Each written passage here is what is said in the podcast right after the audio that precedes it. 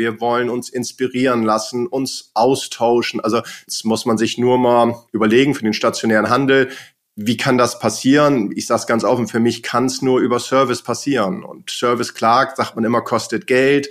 Aber ich glaube, am Ende wird sich's rechnen, dass jetzt nicht die billigen, die teuren schlagen, sondern irgendwann die freundlichen, die unfreundlichen.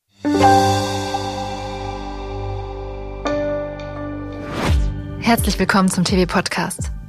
Während sich das Jahr dem Ende zuneigt, wagen wir einen Blick in die Zukunft. TV-Redakteurin Assisa Freutel hat mit Zukunftsforscher Ulrich Reinhardt darüber gesprochen, was die kommenden Jahre und Jahrzehnte prägen wird. Dabei erklärt er nicht nur, warum in der Mode der Trend der Individualität dem Bedürfnis nach Uniformität weichen könnte. Ulrich Reinhardt zeigt auch, wie es gelingen kann, selbst in Krisenzeiten unterschiedliche Perspektiven einzunehmen und optimistisch in die Zukunft zu blicken.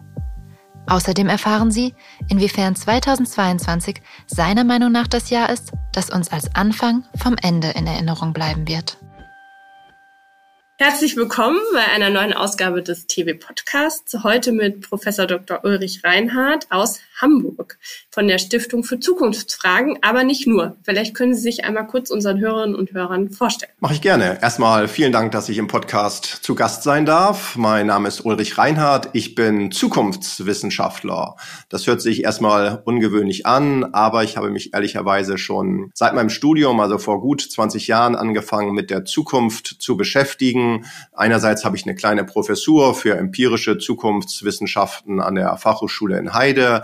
Andererseits bin ich eben der wissenschaftliche Leiter der Stiftung für Zukunftsfragen und mich interessiert dabei vor allem die Frage, wie wollen wir die Zukunft eigentlich im Sinne des Menschen gestalten? Wunderbar. Wir treffen uns digital oder virtuell, wie auch immer. Sie sitzen in Hamburg, wir in Frankfurt. Eine Frage vorneweg, weil wir sind ja ein Podcast für die Modebranche auch. Welches Bekleidungsteil haben Sie sich zuletzt gekauft? Oh, da muss ich kurz überlegen. Das ist ehrlicherweise schon ein bisschen länger her. Ich habe im Sommer meinen Sohn in den USA abgeholt, der hat ein halbes Jahr verbracht und da habe ich mir ein paar Allbirds gekauft, also diese ganz bequemen Schuhe. Das ähm, war sicherlich ein Lustkauf, den ich nicht bereut habe. Die Schuhe trage ich sehr gerne und die sind wirklich bequem. Und die haben Sie dann dort auch stationär gekauft wahrscheinlich? Auf alle Fälle. Wann immer möglich, kaufe ich stationär. Wenn man jetzt so an Zukunft und Mode denkt, erstmal, dann kommt einem ja so ein bisschen bisschen so in den Sinn, die langen Mäntel aus der Matrix oder man denkt vielleicht auch an so einen Ganzkörperraumanzug, mit dem man sich durch irgendwelche Dimensionen bewegt. Was haben Sie da vor Augen? Also ich glaube, Mode wird es immer geben. Also das ist ja auch historisch wirklich die letzten Jahrhunderte so gewesen, dass es Mode immer vor Ort auch gegeben hat. Und es ist wichtig für die Menschen und wie es jetzt ausgestaltet wird, das müssen wir schauen. Also ich, vielleicht kann es auch sein, dass wir wegkommen von dieser Individualität eher hin zu einer Gemeinschaft, dadurch, dass wieder mehr Sicherheit dann gefordert wird, dass man sich vielleicht nicht mehr so stark abgrenzt. Das muss man schauen. Aber mit Sicherheit werden wir auch in Zukunft sehr modisch durch die Gegend laufen. Oder zu Hause sitzen. Das kann natürlich auch sein. Sie sprechen damit ja schon so ein bisschen was an, die Unsicherheit, die auch im Moment herrscht. Also man hört eigentlich überall so, wir müssen jetzt auf Sicht fahren, man kann schwer so wirklich nach vorne gucken. Als Zukunftsforscher fragt man sich ja sowieso, wie geht das eigentlich, so Prognosen zu treffen für eine Zeit, aus der man ja noch nichts weiß? Also wie gehen Sie da vor? Einerseits wirklich streng wissenschaftlich, also mit großen Repräsentativbefragungen und Wiederholungsfragen. Dadurch entstehen dann Zeitreihen. Und anhand dieser Zeitreihen schaut man sich an, wie hat der Bürger in der Vergangenheit reagiert, agiert, was waren Ängste, was waren Träume vielleicht auch und kann dann eben aus diesen Veränderungen oder aus einer Weiterentwicklung bestimmte Prognosen für die Zukunft erstellen.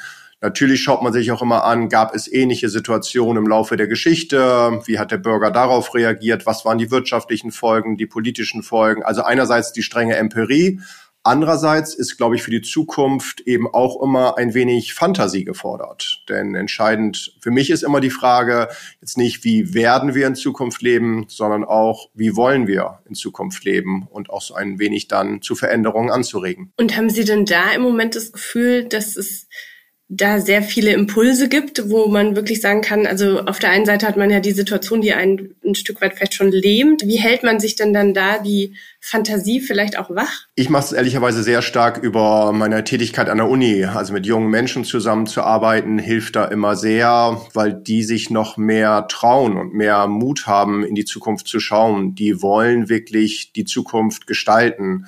Und oftmals schimpfen ja Ältere immer über die junge Generation und die können nicht mehr richtig lesen und schreiben. Und das mag alles anders sein, aber meine Oma hat mir auch immer vorgeworfen, dass ich die Glocke nicht mehr auswendig zitieren kann. Und Junge, aus dir kann doch nichts werden, wenn du nicht mal das kannst. Also ich glaube einfach, Kompetenzen ändern sich und wir können uns wirklich mehr auf die junge Generation verlassen.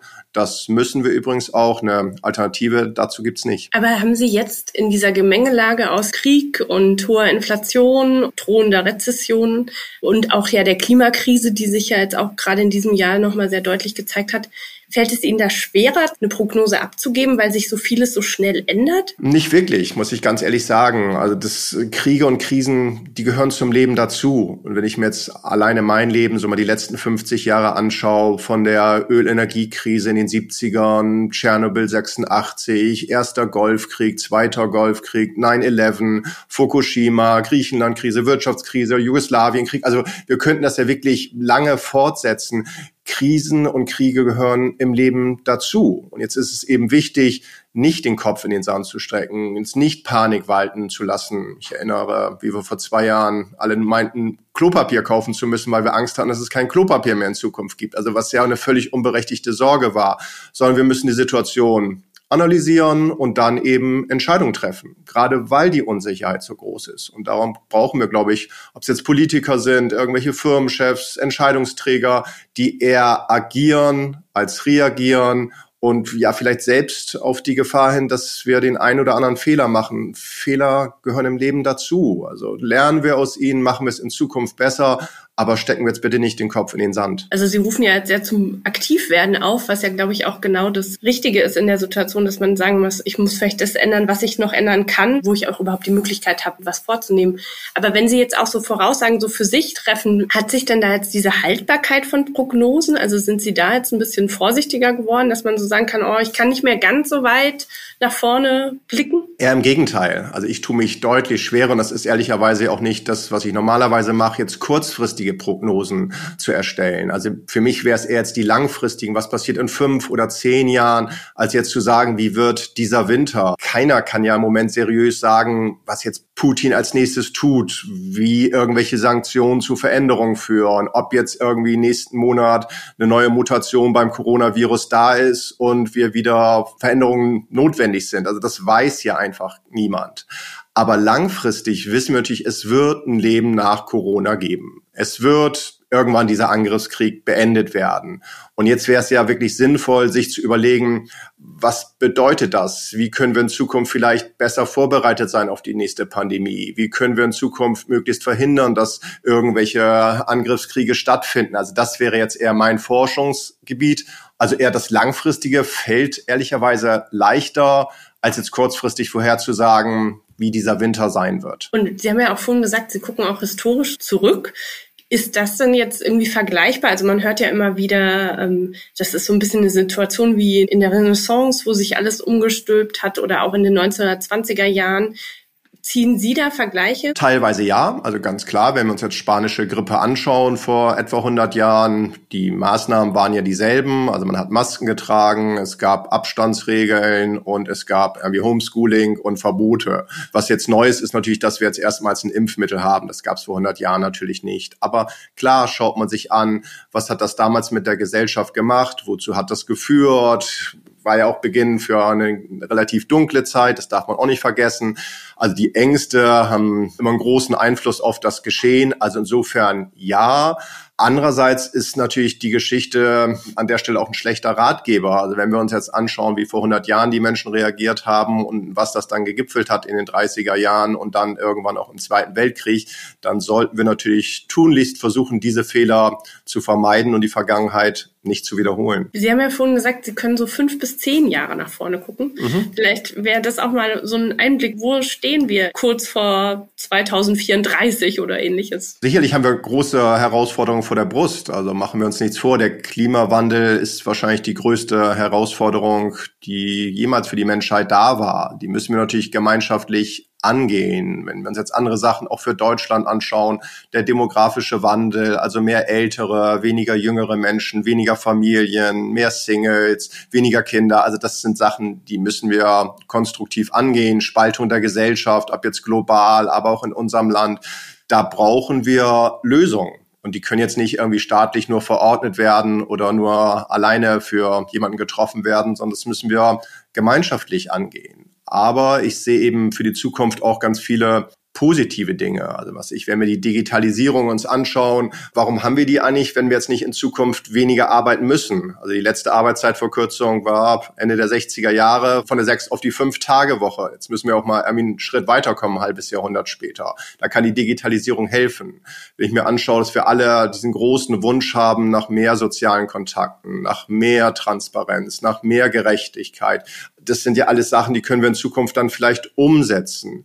Positiv auch, wir haben eine immer bessere Medizin, also wir haben ein längeres Leben, wir haben eine bessere Bildung, wir haben mehr Emanzipation, wir haben in Zukunft ganz tolle Innovationen, die dieses Leben besser machen werden, einfacher machen werden. Also ich schaue mit wirklich viel Optimismus auf die Welt von morgen. Das ist schon mal schön. Das ist in diesen Zeiten ja nicht immer so einfach, muss man sagen. Ne? Sie haben jetzt ja gerade schon das Thema Digitalisierung im Zusammenhang mit Sozial angesprochen und da fand ich ganz interessant bei diesen Freizeitmonitor-Ergebnissen, die ja jetzt veröffentlicht wurden von Ihrem Institut. Mhm. Da ist es ja diesmal so, dass erstmals diese Top Ten, also der liebsten Freizeitaktivitäten, die die Deutschen sozusagen machen, dass das alles Sachen sind, die ich zu Hause mache. Also ob das jetzt irgendwie im Internet surfen oder Social Media nutzen oder ähnliches. Also das meiste findet tatsächlich zu Hause statt. Das stimmt. Das ist ja schon eine interessante Entwicklung. Man kann sich ja auch da die Verläufe anschauen. Das liegt ja, glaube ich, für die letzten 40 Jahre vor, wie sich das so verändert hat. Was ziehen Sie denn da für Schlüsse draus? Also was bedeutet das auch für so eine Gesellschaft, wenn dann doch irgendwie der Platz zu Hause jetzt der liebste Platz ist, wo man oder der Platz, wo man sich am meisten aufhält? Ich glaube, das bildet ein Grundbedürfnis der Bürger ab. Also Feierabend heißt für uns in erster Linie Erholung und fast alle Bundesbürger wollen eben nach getaner Arbeit nach Hause kommen, wollen dann oder müssen dann ein bisschen im Haushalt rummodeln, wollen sich mit der Familie oder dem Partner, der Partnerin beschäftigen und sich dann irgendwo oder irgendwann halt aber auch auf dem heimischen Sofa niederlassen, sich passiv unterhalten lassen, vielleicht sich noch ein bisschen informieren, aber jetzt sich eben nicht großkörperlich aktiv noch werden. Man will ja schließlich für den nächsten Arbeitstag wieder fit sein. Und wenn wir ehrlich sind, diese ganzen Außerhausaktivitäten, die sind ja das Highlight der Woche, meistens sogar des Monats. Also wer geht wirklich einmal die Woche ins Kino oder einmal die Woche ins Theater oder zum Fußballspiel oder was auch immer. Das ist ja wirklich eher eine Ausnahme. Und selbst Freunde und Familie treffen ja immer eher am Wochenende als unter der Woche. Also insofern ist es jetzt nicht so überraschend, dass wir dazu neigen. Und wir dürfen auch nicht vergessen, die Medienaktivitäten sind einfach furchtbar attraktiv. Also sie können uns unterhalten, sie können uns informieren, wir können über sie Kontakte pflegen. Also ist jetzt ja auch nicht alles, das ist nur banale schlechte Aktivitäten sind. Insofern nicht verwunderlich. Das hatten wir in der Vergangenheit eben nicht. Also für meine Studis, die fallen immer hinten rüber, wenn ich denen sage, naja, als ich jung war, drei Programme, Sendeschluss um Mitternacht, Nationalhymne, Testbild bis zum nächsten Morgen. Das können die sich gar nicht vorstellen. Und das haben wir natürlich heute auch alles nicht mehr. Insofern ist es nicht verwunderlich, dass wir eben unsere Freizeit eher daheim verbringen. Was wird es so für Folgen haben, so fürs Einkaufsverhalten? Ja, klar. Also wir dürfen niemals vergessen, also das, was wir machen in unserer Freizeit, Freizeit, diese passiv zu Hause medialen Aktivitäten ist nicht unbedingt das, was wir eigentlich wollen. Also wenn wir danach fragen, was würdest du gerne häufiger machen und nehmen jetzt dieses Beispiel Einkaufen, natürlich würden die Bundesbürger viel lieber viel häufiger unterwegs sein und in Geschäften einkaufen, als dass sie online bestellen.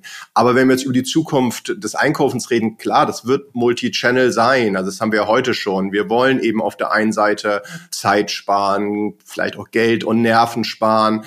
Andererseits glaube ich aber auch in Zukunft wollen wir irgendwie in der Atmosphäre baden. Wir wollen uns irgendwie mit anderen treffen. Wir wollen uns inspirieren lassen, uns austauschen. Also das ist, glaube ich, schon wirklich was Entscheidendes. Jetzt muss man sich nur mal überlegen für den stationären Handel, wie kann das passieren? Ich sage es ganz offen, für mich kann es nur über Service passieren. Und Service, klar, sagt man immer, kostet Geld.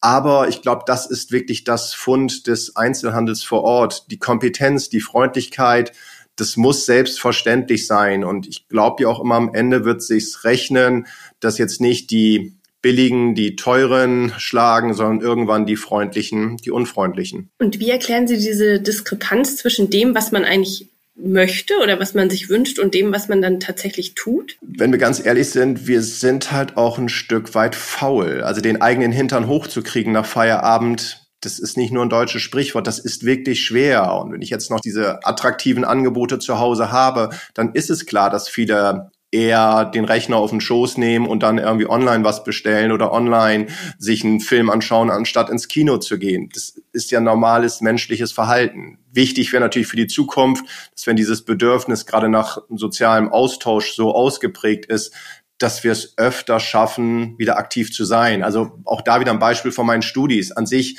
würden die viel lieber mal zusammen Bier trinken gehen, als immer nur darüber zu chatten und zu posten, dass sie mal wieder ein Bier trinken gehen sollten. Aber schaffen die halt eben nicht, weil sie ihre Zeit damit vertun, das zu planen und zu organisieren und abzustimmen. Und dann ist es schon wieder die Kneipe geschlossen. Also jetzt als Bild kreiert. Und ich glaube, das ist in ganz vielen Bereichen so. Also ich glaube, da ist jeder aufgefordert und jeder sehnt sich aber auch danach, dass die Freunde Freundin oder der Freund oder die Schwester oder Bruder anruft und sagt, komm, heute Abend gehen wir jetzt aber los oder heute Nachmittag machen wir noch mal was und das Café ist offen oder das, das Shopping Center hat jetzt irgendwie was Besonderes. Jetzt gehen wir auch hin und verschieben es nicht wieder. Ich glaube, man muss dann auch diesen Tritt in den Hintern hin und wieder sich selbst geben. Also aus der Lethargie kommen sozusagen. Absolut. Aber das das sind ja dann so Tätigkeiten, wofür ich ja auch eine Stadt brauche, die lebt, mhm. also die auch eben das Angebot hat an Kneipen oder an Kinos oder ähnlichem. Ja. Wenn Sie da an 2034 denken, wie wird da so Hamburg oder so aussehen? Ich glaube, jede Stadt hat die Wahl. Also wir können jetzt einerseits versuchen, über irgendwelche Sparmaßnahmen und Rationalisierung in den Geschäften, in den öffentlichen Räumen, den Kampf gegen das Internet noch ein bisschen rauszuzögern und zu sagen, es ist doch fast genauso günstig wie online, jetzt komm doch doch zu mir, dann haben wir verloren. Also das, glaube ich, ist keine Chance mehr. Ich glaube wirklich, man muss sehr kreativ und innovativ rangehen, um dann zu bestehen. Also vielleicht ist es wirklich so eine Art Marktplatz, den wir wieder brauchen, wo ein Austausch stattfinden kann. Es gibt keine 0815-Lösungen, die überall passen. Ich glaube, man muss da auch sehr individuell bei jeder Stadt selber anschauen. Und wir müssen wieder so bisschen aufpassen, dass wir nicht nur das Produkt in den Vordergrund stellen. Also ich glaube, jedes Kleidungsstück ist irgendwo doch am Ende des Tages austauschbar und jedes Produkt, was ich generell tausche, ist austauschbar. Und ich kann das nicht über die Produkte nur machen, sondern es muss halt auch diese Art Traumwelt sein oder in der Literatur gibt's doch schön von Sola, dieses Paradies der Damen, irgendwie die Kathedralen der Vergangenheit, was die Shoppingcenter und die Einkaufszentren waren. Das ist es doch, was der Kunde an sich möchte. Also ein Stück weit die Realität verlassen, sich wieder rundum wohlfühlen und jetzt nicht quadratisch, praktisch austauschbar irgendwie zu sein. Also ich glaube, da kann man sehr viel tun, sowohl in den Innenstädten als auch in den Geschäften selber. Dazu kommt ja dann noch eine neue Dimension, wenn man jetzt so ans Metaverse denkt oder so, wo man ja auch die Realität verlässt und sich neue Umfelder sozusagen bauen kann. Wie sehen Sie da die Chancen, dass sich das wirklich breit durchsetzt? Also ich glaube, dass das ein anderes Angebot einfach in Zukunft sein wird, was das stationäre Angebot ergänzen wird. Und warum nutzen wir nicht auch da die Möglichkeiten dann im stationären Handel? Also dann, weiß ich nicht, wenn der Pulli in Farbe grün nicht da ist, sondern nur in blau, dann kann ich mir das digital eben anschauen, wie der Pulli mir aber in Farbe grün stehen würde. Und wenn er nicht in der richtigen Größe da ist oder wenn ich irgendwie eine Sonderanfertigung haben möchte, da könnte uns ja das ganze Virtuelle auch wirklich helfen. Also genauso, wie ich dann vielleicht nicht mehr so viel Lagerflächen vorhalten muss, sondern dass ich dann das Kleidungsstück sofort nach Hause geliefert bekomme und es schon vor mir da ist. Also das kann ich mir in Zukunft alles vorstellen. Aber was wir natürlich nie hinbekommen werden, ist dieses Zwischenmenschliche und die Empfehlung und die Erfahrung des Verkäufers, der Verkäuferin auch vor Ort, die mich beraten kann, die ich vielleicht im Idealfall sogar über die Jahre dann irgendwo kennengelernt habe. Das ist es ja, was die Leute wollen und nicht diese Austauschbarkeit im virtuellen. Und ist es, wenn Sie jetzt an Ihre Studis so denken, ist es auch das, was diese Generation möchte oder was die überhaupt vielleicht auch noch kennen? Hm, also ich glaube schon, dass die es teilweise noch kennen und ich glaube, das hängt sehr stark davon ab. Also klar, wenn es irgendwie darum geht, das T-Shirt für die nächste Party und nach der nächsten Party brauche ich das T-Shirt nicht mehr und es wird wahlweise gleich entsorgt oder es wird in irgendwie einen Kleiderkreisel oder was gegeben, da sicherlich nicht. Aber ich merke es total, wenn die Abschlussfeiern haben und sich dann das erste Mal richtig schick machen in ihrem Leben oder nicht das erste Mal, wahrscheinlich haben sie das vorher schon gemacht bei irgendwelchen Konfirmationen, Hochzeiten und sowas, aber das erste Mal jetzt selbstständig entscheiden müssen, ich wohne in einer anderen Stadt, jetzt ist der Abschlussball und ich mache mich richtig schick.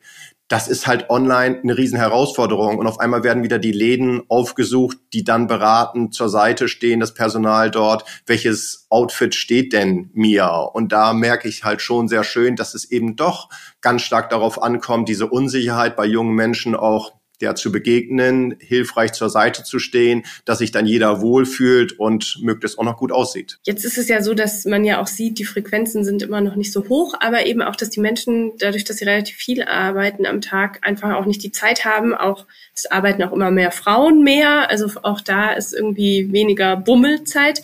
Kann das denn dann auch dazu führen, durch die Digitalisierung oder durch so eine Vier-Tage-Woche, dass man dann wirklich auch diese Zeit, die man mehr hat, dann auch wieder mehr fürs Bummeln nutzen würde? Kann ich mir gut vorstellen. Jetzt müssen wir natürlich aufpassen, dass wir den ganzen armen Verkäufern in den Läden da nicht ähm, die Vier-Tage-Woche nehmen, dass die auf einmal sieben Tage arbeiten müssen. Also da müssten wir uns irgendwelche Konzepte überlegen. Aber ja klar, also wenn wir mehr Zeit zur Verfügung haben, weil wir weniger arbeiten, dann ist ja das Letzte, was wir wollen, noch mehr Zeit mit den Medien zu verbringen. Wir wollen dann ja unterwegs sein. Wir wollen uns außer Haus aufhalten, ob jetzt in der Natur oder in den Städten, ob im Kulturbereich oder im Einkaufscenter. Möglichst natürlich immer mit anderen Leuten zusammen, weil das ist ja dieser große Trend, den wir vorhin hatten, Versingelung, Kinderlosigkeit. Man zieht immer weiter weg von der Familie.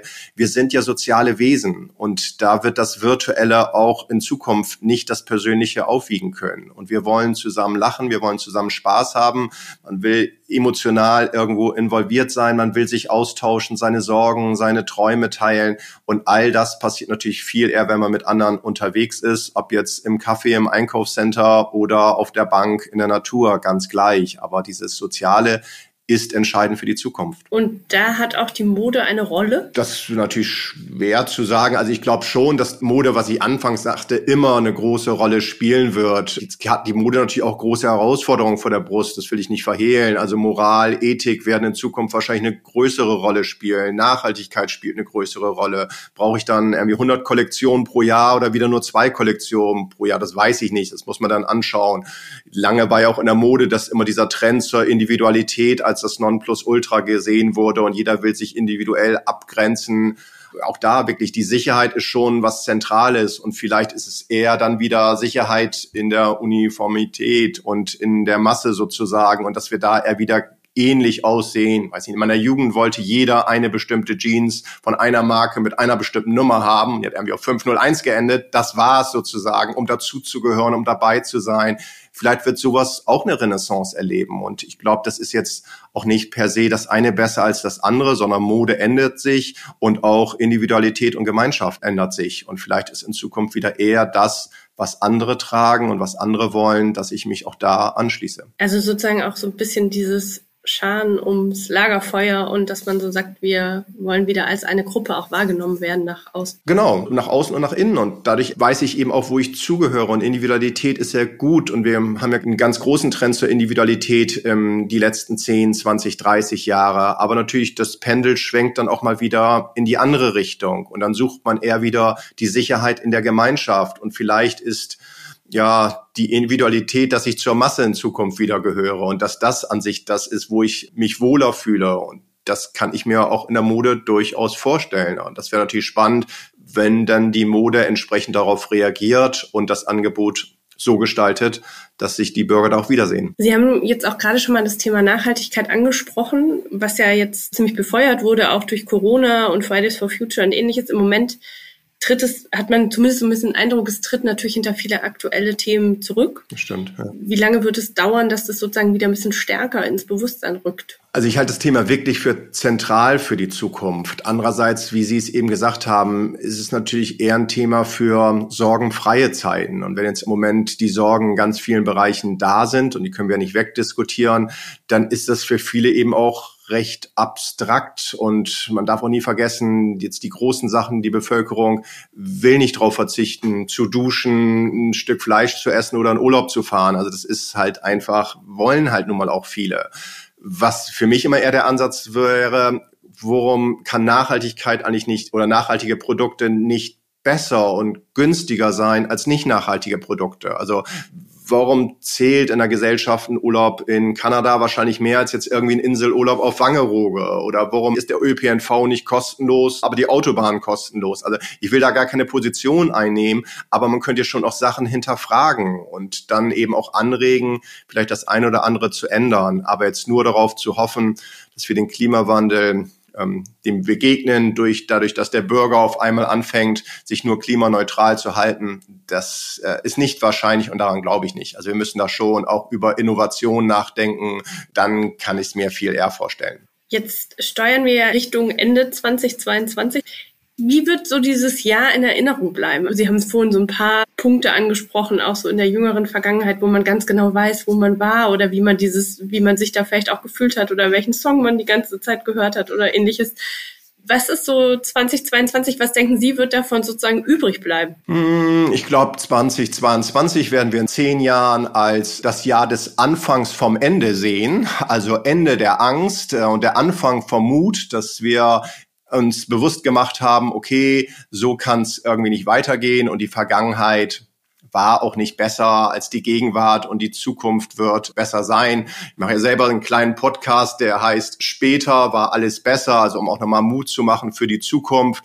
Und ich glaube, das wird 2022 sein, also wo wir festgestellt haben, wir müssen jetzt mal bei bestimmten Sachen auch optimistischer in die Zukunft schauen und insofern werden wir uns irgendwann mit einem lachenden und einem weinenden Auge zurückerinnern an 2022. Das mit dem Podcast wollte ich auch noch ansprechen. Warum der eigentlich so genau heißt? Ist ja dies wirklich ein bisschen ungewöhnliche, später war alles besser. Und der Spruch ist ja an sich immer, früher war alles besser. Und in diesem Podcast versuchen wir eben aufzuzeigen, dass in der Vergangenheit nichts besser war und dass egal, ob wir uns jetzt die Arbeitswelt anschauen, die Familienzusammenhänge, dass in Zukunft eben da riesengroße Chancen bestehen und dass wir die jetzt konstruktiv angehen müssen. Insofern wollen wir mit dem Podcast auch so ein bisschen wirklich Mut zur Zukunft machen. Obwohl es ja natürlich wirklich so dieses, auch in der momentanen Situation denkt man ja oft so, das war früher viel besser, das hat viel besser funktioniert, aber es ist eigentlich seltsam, dass die Menschen das so wahrnehmen, oder? Also unsere Erinnerung hat schon mal nicht besser funktioniert. Das trügt uns unsere Erinnerung her, dass das Gedächtnis nicht besser wird. Das kann man sicherlich sagen. Aber es ist ja ein Selbstschutz. Also machen wir uns nicht, äh, rein psychologisch gesehen ist es natürlich gut, dass man sich eher an das Gute erinnert und das Gefühl hat, früher waren die Sommer endlos warm und wir sind barfuß nur ins Freibad gefahren und haben die Zeit irgendwie traumhaft verbracht und die erste Liebe war kein Schmerz, sondern war nur das Glück. Also das ist ja alles sehr positiv auch für uns, dass wir uns eher an das Gut, äh, also an die Herausforderungen der Vergangenheit erinnern. Aber wirklich ganz gleich, was wir uns in der Periode der Geschichte anschauen, denken wir an medizinische Versorgung, Kindersterblichkeit, an Emanzipation, an Mobilität, an Kommunikation, an die Möglichkeiten, sich Sachen zu kaufen, die Geschäfte. Das war ja jetzt nicht irgendwie, dass es früher die Auswahl besser, größer irgendwas war, sondern es ist ja in der Gegenwart traumhaft und wird in der Zukunft natürlich auch so sein. Also konzentrieren wir uns doch eher auf die Zukunft. Die können wir auch gestalten. Die Vergangenheit nicht mehr. Nee, das, außer man würde das mit der Zeitmaschine jetzt doch nochmal irgendwann realisieren. Wenn wir jetzt so gucken, nochmal, Sie haben zwar vorhin schon gesagt, kurzfristige Vorausschauen sind nicht so ihrs, aber das nächste Jahr wird ja 2023. Man kann ja gewisse Dinge wahrscheinlich jetzt schon sehen. Die Preisproblematik wird erstmal anhalten. Wie es mit den Konflikten weitergeht, ist auch schwer abschätzbar. Was stimmt Sie jetzt mit Blick auf das nächste Jahr optimistisch? Ich glaube, die Bürger werden enger zusammenrücken. Und die haben ja im Moment dieses große Misstrauen gegenüber Politik, die angeblich nur an der Wiederwahl interessiert sind, Medien, die nur Fake News verbreiten, Kirchen, wo irgendwie ganz viele Skandale sind oder Unternehmer, wo irgendwie die nur an ihren eigenen wirtschaftlichen Vorteil denken. Also das Vertrauen in die großen Institutionen ist ja im Moment nicht sehr hoch. Und ich glaube eben, das ist in vielerlei Hinsicht völlig unberechtigt, muss ich dazu sagen. Aber ist erstmal so. Insofern glaube ich, dass nächstes Jahr die Menschen selber näher zusammenrücken werden. Also in den Familien, in der Nachbarschaft, so ein bisschen nach dem Motto, ich helfe dir und ich bin für dich da, weil du ja eben auch mir hilfst und für mich da bist. Also so ein Helfen auf Gegenseitigkeit. Ich glaube andererseits aber, wir werden auch anfangen, weniger das Leben optimieren zu wollen. Also jetzt irgendwie, ich will meinen Körper optimieren, ich will meine Arbeit optimieren, ich will meine Freizeit optimieren, ich will mein ganzes Leben optimieren. Das ist ja nicht wirklich clever. Also irgendwann müssen wir auch mal wieder Muße tun, das Leben genießen, denn das macht das Leben ja aus. Also insofern glaube ich, nächstes Jahr wird es auch wieder eher heißen, wenn wir den Lebensstandard nicht steigern können, steigern wir doch aber bitte die Lebensqualität. Und Lebensqualität hat natürlich ganz viele Facetten, gerade was die Zeit angeht, die wir verbringen können. Insofern bin ich fürs nächste Jahr da recht hoffnungsvoll. Das ist ein schönes Schlusswort, würde ich sagen. Aber wir haben noch zwei Sachen. Zum einen erstmal vielen Dank. Sehr gerne. Ähm, ich glaube, da nehmen auch unsere Hörerinnen und Hörer ganz viel mit und auch gerade in der jetzigen Situation ist es auch kann man das ja auch nicht oft genug sagen, dass man sich auch wirklich alles nochmal in eine Perspektive setzen muss. Aber wir fragen ja auch jeden Studiogast, der hier bei uns ist, wen er denn selber mal gerne bei uns im TV-Podcast hören würde. Oh, das ist eine ähm, keine einfache Frage zum Schluss. Ich ähm, würde Sie gerne hören, weil Sie natürlich eine wahnsinnige Expertise haben durch die ganzen Podcasts, die Sie schon gemacht haben. Dass Sie mal Antwort geben, wäre was Spannendes. Und ansonsten würde ich mir einen jungen Menschen wünschen. Also einen jungen Menschen, der einfach mal aus seiner Sicht die Zukunft darlegt, wie er die Mode sieht, wie er das Einkaufen sieht, wie er aber auch die Chancen und Herausforderungen für die Zukunft sieht, geben wir der jungen Generation doch mal das Wort, dass die sich äußern kann und in so einem tollen Podcast wie Ihrem mitmachen darf. Vielen Dank. Das war meine Kollegin Assisa Freutel im Gespräch mit Zukunftsforscher Ulrich Reinhardt. Und das war der TV-Podcast. Falls Ihnen die Folge gefallen hat, würden wir uns freuen, wenn Sie den TV-Podcast abonnieren und bewerten. Mein Name ist Charlotte Schnitzspahn. Ich wünsche Ihnen ein gutes neues Jahr 2023. Vielen Dank fürs Zuhören und wenn Sie mögen, bis nächste Woche.